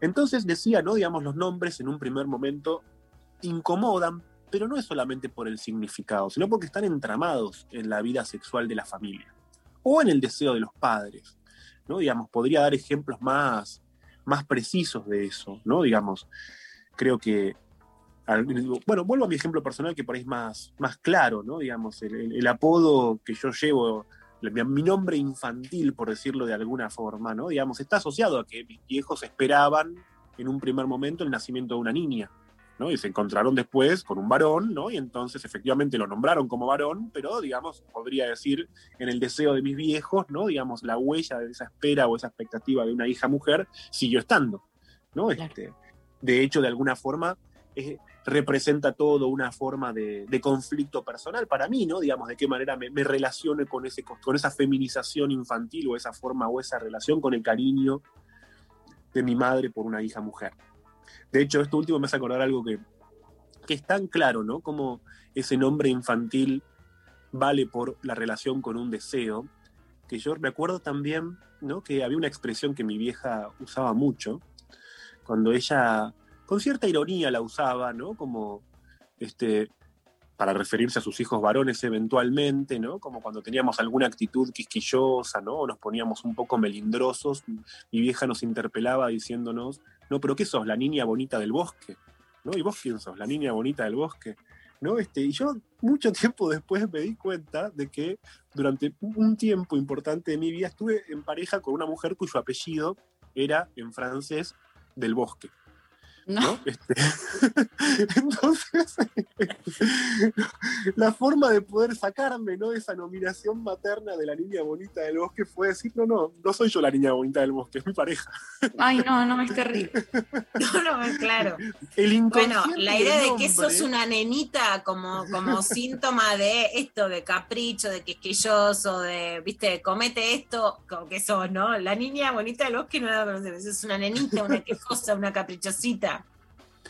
Entonces siempre, ¿no? Este, decía, ¿no? La manera en que nos relacionamos con un nombre, ¿no? Digamos, volviendo a lo que decía Fer, no es solamente por lo que el nombre significa, sino por cómo se encadena en toda una historia que es erótica, ¿no? Este, de hecho, eso es mucho más claro con ciertos apellidos que se volvieron populares y que hasta son paradójicos. Viste que hay, que hay personas que, que eventualmente tienen un apellido al que le hacen honor o todo lo contrario. Yo recuerdo que hace un tiempo estaba este pediatra tan famoso cuyo apellido era Garrote, por ejemplo, ¿no? El doctor Garrote, ¿no? Este, o había un abogado también conocido cuyo apellido era Travieso, ¿no? Este, o Ay, sea, no. de ser un alguien que se dedica a la Yo cuestión a mi amigo Pablo Markowski le encantan esas cosas. Yo te dije, Lu, te voy a invitar un día. Hay un bar ahora con tu apellido que está re cool para que te reivindiques. El- en Jorge Bueno. Newbery en Chacarita. Bueno, vamos a ir ahí a, a pedir algún, algún canje. Me saco una foto. Yo te, yo invito, yo como hay unas tostadas con humus, yo te invito a un café con leche con humus. a lo Bueno, Lutero, así te lo sacás. No me digan Lucho, soy Lutero. Bueno, es- y el apellido también tiene muchas transformaciones a lo largo de, del análisis de una persona, ¿no? Digamos, eh, mi apellido en particular, ¿no? Digamos, a mí la referencia a, a Lutero, ¿no? Que es de donde proviene el apellido, siempre me resultó muy incómoda, ¿no? Este, Ah, sí. y me, me molestaba un poco, ¿no? Digamos, que de hecho creo que hasta me identificaba un poco a ese apellido en el punto en el que Lutero nombraba cierta relación protestante, ¿no? Digamos, y yo era bastante protestón también, ¿no? O sea, tuve que hacer como algún tipo de trabajo personal para, para sacarme un poco de encima, ¿no? Este, esa, esa, esa nominación o esa connotación protestante de mi apellido, ¿no? Este, me, me gustó un poco más cuando en alguna ocasión alguien me hizo Hinchaba notar las que mi pelotas apellido- todo, vamos a decirlo. Sí, me gustó más, digamos, es un trabajo de apropiación. Mi apellido Sí, me empezó claro. a gustar cuando alguien me hizo notar que este, si uno acentuaba o, o leía el apellido de otra forma, podía tener una relación con el útero. ¿no? Y eso me gustó más, ¿no? Como Ajá. pensar que mi apellido tenía algún tipo de, de relación. De hecho, me pasó en algún momento donde yo soñaba con úteros, no entendía por qué me pasaba eso, ¿no? Digamos, ¿y por qué soñaba con úteros? Y ahí alguien me hizo notar y me dijo, bueno, hay algo de su, de un cambio de nombre, ¿no? De darle otro sentido a su A mí me encanta de tu apellido que me parece portugués, igual que cuando dijiste Lute, también es como Luche, pero bueno, a mí cuando me dicen lucha me gusta, porque me gusta la lucha, pero Lute todo me suena a portugués y me suena bien, me parece musical. Había una, había, hubo, creo, no, creo que todavía vive, un famoso, este, creo que ladrón y asesino español al que le decían Lute, y que creo que ahora está, está libre, ¿no? Este, pero estuvo- en el franquismo lo habían este, condenado a cadena perpetua, ¿no? Este, y creo que salió hace, hace un tiempo por un- algún Ah. tipo de, de arreglo, ¿no? Este, Che, Lu, de- sí, llegó un mensaje de algún oyente diciendo, mi ginecólogo se llamaba Bergasmaco, Berga, Bergamasco, Bergamasco. Pablo Marcucci Bueno. hacía una fiesta de esta situación. Hermoso. Los nombres incomodan, como podemos ver, los nombres siempre, eso es lo que yo le quiero decir a, a Fer, ¿no? Hay todo un trabajo de encontrar el nombre, y más en el pasaje, primero porque de la niñez a la adolescencia tenemos que separarnos de nuestro nombre infantil. Que nuestro nombre infantil, por lo general, no es el nombre que nos pusieron nuestros padres, sino que es el modo en que cariñosamente nos decían nuestros viejos, ¿no? Y que quizás eso remite en última instancia al deseo de ellos en un punto en el que no nos queremos enterar demasiado de eso. Después, a partir de la adolescencia, también los nombres incomodan, porque tenemos que encontrar un nombre público. ¿No? Mm. Digamos, una forma de ser nombrados, ¿no? Este, y el nombre nos, nos afecta, ¿no? Digamos, porque todos quisiéramos ser, mucha gente, de hecho, esto lo escuché sobre todo en mujeres, mujeres que han modificado su nombre original, ¿no? Digamos, por- para ser nombradas, en varones no tanto, ¿no? Pero para mujeres pareciera que la relación con el nombre es mucho más precisa, me refiero, no sé, a que he conocido, por ejemplo, este, Gabrielas, cuyo, digamos, estoy inventando esto que digo, cambio los nombres, ¿no? Pero digo Gabrielas que en el DNI se llamaban Susana, por ejemplo, ¿no? O sea, que a partir de cierto punto dijeron, a mí me llaman así, ¿no? Este, o digamos que su nombre de, de pila, incluso para la firma, incluso, ¿no? Digamos, como si hubiera algo artístico en la transformación de la nominación mucho más común en las mujeres que en los, que en los varones, ¿no? Quizás porque el varón está más cercano al apellido, pienso yo. Y eso también es notable. No sé si ahora que. Ahora Es que el hueso en- es un signo de la Sí. época, que las mujeres nos hemos podido desmarcar más del mandato, de los nombres y todo, y a los varones, los mandatos no los llevan a un buen lugar, porque si seguís haciendo lo que hacía tu abuelo, hoy no te va a ir bien, ¿no? Querés ir a levantar, yo siento siempre como levantó mi abuelo o mi abuela, cabeceando en, el, en la milonga, no te va a ir bien, digamos, no, no te van a responder a lo que te enseñaron, pero son más reacios a las transformaciones y a las resignificaciones. Absolutamente, absolutamente. Y en ese punto, ¿no? Creo que separo la cuestión del nombre de también un tema de mucha actualidad, que es la cuestión de la, de la identidad, ¿no? La identidad es un tema que es más jurídico, que tiene que ver con, con ciertas leyes, ¿no? Este, que a veces se cruza con el tema del nombre también y muestra que, cuán importante es hacer un trabajo de elaboración en torno a la, a la nominación. Si bien son cuestiones distintas, la de la identidad y la del nombre, ¿no? Este, a veces también se cruzan, se cruzan, digo, ¿no? Este, pero sí en el punto donde creo que si bien con la identidad uno tiene la, el recurso a la autopercepción, ¿no? Para el nombre siempre nos pasa algo distinto, ¿no? Que el nombre un- siempre un poquito de extrañeza tiene, ¿no? Digamos, siempre hay un punto donde el nombre incomoda, siempre hay un punto donde yo creo que lo que tienen de interesante los nombres es, y volviendo al inicio, a lo que planteaba Fer, no creo que su incomodidad del principio decía esto no, no, no, una consulta como suelen ser las habituales, o sea, por temas sexuales, pero no, no, sí, tiene que ver con la sexualidad. Los nombres son muy sexuales, remiten a nuestra, historia erótica, al deseo de nuestros padres, remiten también al modo en que nos presentamos sexualmente ante otras personas. Ahora que decía esto, me acuerdo cuando le preguntan a Jacobo Winograd, no me acuerdo qué juicio, le pregunta al juez si tiene un apodo y el tipo dice, sí, chisito, ¿no? Digamos, esto, que eso fue, que, fue un escándalo porque el juez hasta se enojó, le dijo que, que que lo estaba tomando el pelo, ¿no? Efectivamente, Tremendo. ese nombre, ¿no? Digamos. Pero, pero- pero fue, mu- fue muy amoroso. A mí, a mí me gusta mucho ese. No sé si vieron esa escena este, del juicio, que no me acuerdo por qué juicio era, ¿no? Este, porque el juez lo interpela pensando que le está tomando el pelo y que lo que Jacobo dice, no, no, chisito, me lo puso Silvia Zuller. ¿no? O Sí. sea, que hay algo, Sí, algo sí. amoroso también en recordar quién le dijo así, ¿no? Digamos. O sea, hay un punto donde la relación con el nombre también lleva la huella de un otro.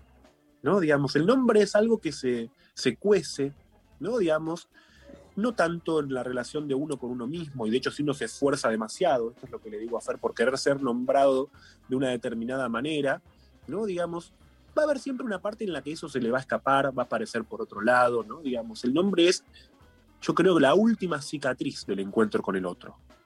¿No? Digamos, uno creo que termina siendo más un trabajo de apropiación, de resignificación, de darle otros sentidos, de reconciliación con el propio nombre, más que poder elegir cómo nos... Bueno, es lo que le pasó, por ejemplo, a Prince, cuando Prince quiso dejar de ser llamado Prince y quiso empezar a llamarse el artista, ¿no? Y todo el mundo lo siguió llamando Prince. Claro. ya eso mostraba que tu nombre no es tuyo. Y a mí me gusta esa idea de que algo tan íntimo como el nombre sea nuestro y no sea nuestro a la vez. O sea, que lleve un poco la huella de algo ajeno. Buenísimo, Lu. Bueno, Ahora no, tengo miedo de decirte otro apodo, ¿eh? Lu, Lu está bien. Yo quiero ir a brindar al bar para que te reconcilies con tu apellido, que ahora está re de moda. Vamos a ir, vamos a ir, tenés que sí, vamos a ir a, a Divino. pedir canje. A mí me gusta ahora, me, me copé con esta idea del canje. ¿no? Digamos, pasó algo maravilloso, que fue que hace un tiempo me escribieron por la red social para ofrecerme canje por primera vez en mi vida. Me siento... ¿no? Un Este, antes y un después. ¿De qué te ofrecieron, Lu? ¿De qué te comida. ofrecieron? de una veterinaria. No, me muero, Me hermoso. ofrecieron, me ofrecieron comida para perro y no tengo ni perro, o sea, pero No sé si casarme o comprarme un perro para aprovechar el canje. Espectacular. bueno, Bueno, chicas, un Me beso, generaron un deseo de perro. Yo creo que hay alguien que va a estar muy contento con eso. Hay un cuento que amo, Lu, para chicos, que es Dale, de ¿cuál? Graciela Cabal. Es el mejor cuento que conozco y dice, ya no tengo miedo, tengo perro. Ya no tengo miedo, Hermoso. tengo comida para perro. lo voy a usar. Bueno, Hermoso, Lu, un chicas. beso enorme. Besote. Adiós. Nos vamos a la pausa escuchando acá su Sobre mi tumba.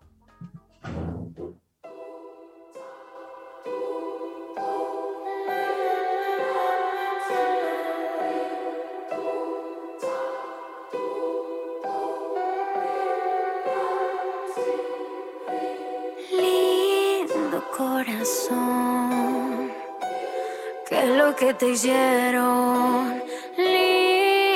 Corazón, te volviste hielo.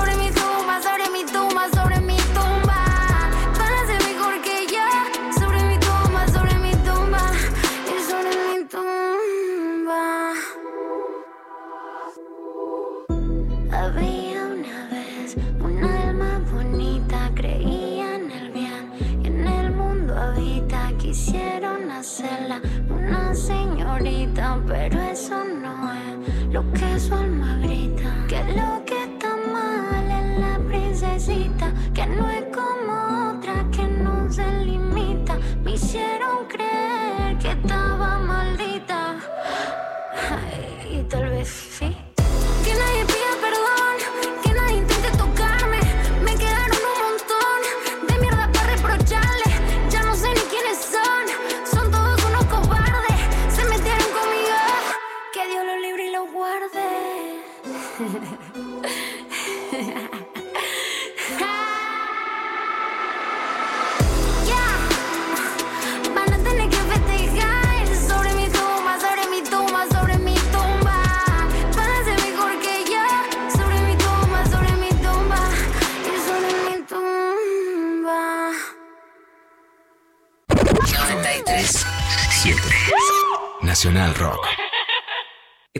Dirección Nacional Electoral. En el frente de izquierda, para crecer, superemos el techo del sectarismo. En Cava, Cele Fierro Diputada. Lista 503 10R, MCT en el Frente de Izquierda Unidad.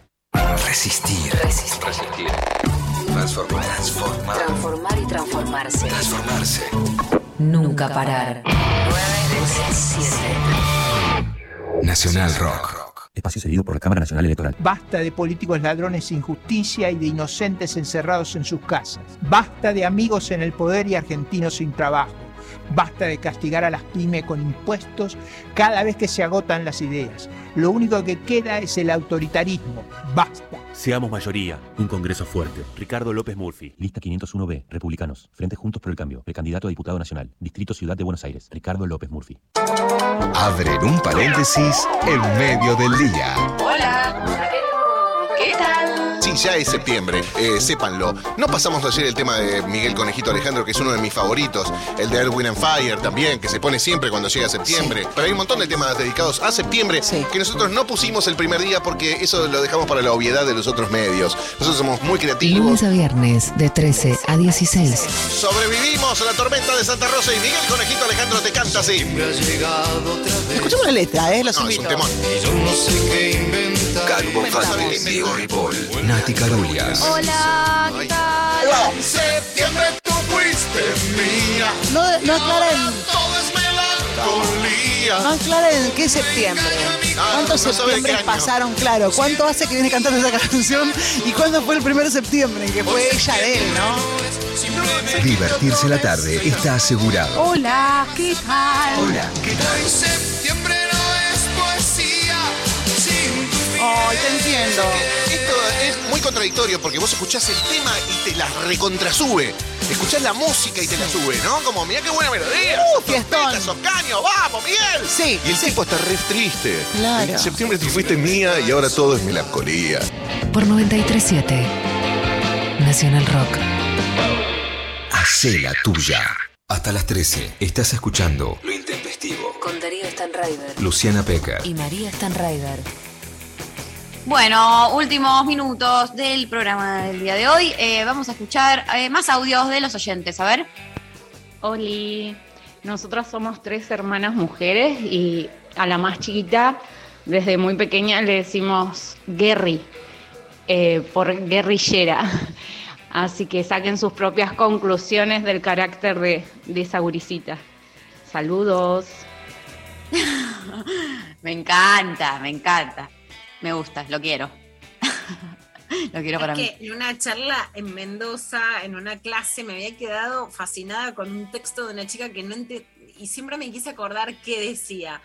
Y el otro día apareció una clase en Mendoza y me dijo que había estado en esa clase y digo, ¿cómo era que le decían a esa chica? Y es algo así que lo googleo y no aparece como chinita entenada, que es así Mira. como, como pendeja quilombera, ¿entendés? Como rebelde. Claro, rebelde. Pero estoy total. fascinada con el chinita entenada, que no lo termino, entenada, enterada, que no lo termino de sacar. Otro audio, a ver. Buenas, eh, yo en la escuela era, cuando iba a la escuela era gordito, rubiecito, y un día decidí raparme, y entonces caí a la escuela con unas bermudas y una remerita manga corta, y uno no tuvo mejor idea que decirme, eh, loco, sos igual a Beto, a, Beto Reyes de los Reyes de la Colina, y bueno, hasta el día de hoy tengo 32 pirulis y la gente no me conoce por mi nombre, que me llamo Ramiro, sino por Beto. Quedó ahí. Quedó. Esas cosas quedan. Y bueno, y está, está bien. Si no te molesta, está todo bien. Eh, ¿Tengo un audio más? Hola, intempestives. ¿Por qué tan poco tiempo? De chico odiaba que me digan Laucha, por mi apellido, Laucher. De grande un amigo me empezó a decir Matusalén, porque decía que era más viejo que Matusalén, por los años que le llevo. Y últimamente mis compañeros de fútbol me dicen el Sensei. Y la verdad que Matusalén y el Sensei me gustan. Abrazo. Y el sensei te la subieron. El sensei, escúchame, ahí, Tiene ese. Tiene Ese onda. sí, ese mucha más onda, muchísima. Eh, bueno, gracias a todos por los mensajitos eh, que estuvieron aquí mandando. Eh, Lula, te voy a extrañar. Ay, bebita. Baby. ¿Cómo quedamos, baby? No me acuerdo ahora. Baby rubia. Baby Sí, rubia. no sé. Eh, bueno, mañana eh, vamos a estar con Martín Rechimusi, eh, como todos los viernes, haciendo un programón eh, con eh, humor, con de todo. Eh, gracias a, a todos, a Eva Díaz, a Mariana Collante, a Lali Rombolá, a Pablo González, al Chino y Nazarena en la operación técnica.